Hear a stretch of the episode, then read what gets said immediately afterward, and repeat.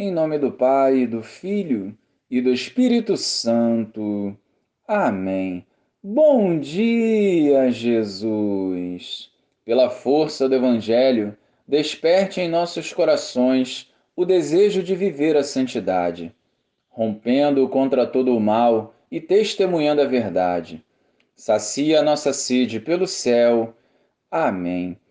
Naquele tempo disse o Senhor: Ai de vós, fariseus, porque pagais o dízimo da hortelã, da arruda e de todas as outras ervas, mas deixais de lado a justiça e o amor de Deus. Vós deveríeis praticar isso, sem deixar de lado aquilo. Ai de vós, fariseus, porque gostais do lugar de honra nas sinagogas e de ser descumprimentados nas praças públicas. Ai de vós, porque sois como túmulos que não se veem, sobre os quais os homens andam sem saber. O mestre da lei tomou a palavra e disse: Mestre, falando assim, insulta-nos também a nós.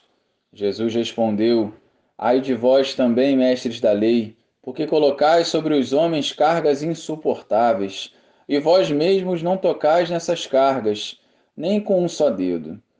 Louvado seja o nosso Senhor Jesus Cristo, para sempre seja louvado. Os fariseus tinham feito da observância da lei um meio para manter os seus privilégios e oprimir o povo em nome de Deus. A justiça e o amor já haviam sido deixados de lado. A falsa religiosidade pode enganar os homens, porém não passa despercebida aos olhos do Senhor.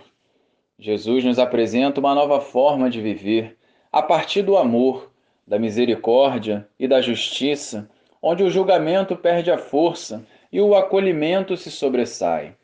Ou seja, são as nossas atitudes que atraem os corações para o Senhor. A incoerência de vida gera um contratestemunho que pode afetar o processo de conversão de alguém. Como cristãos, temos que viver de fato o autêntico cristianismo, seguindo retamente os passos de Jesus.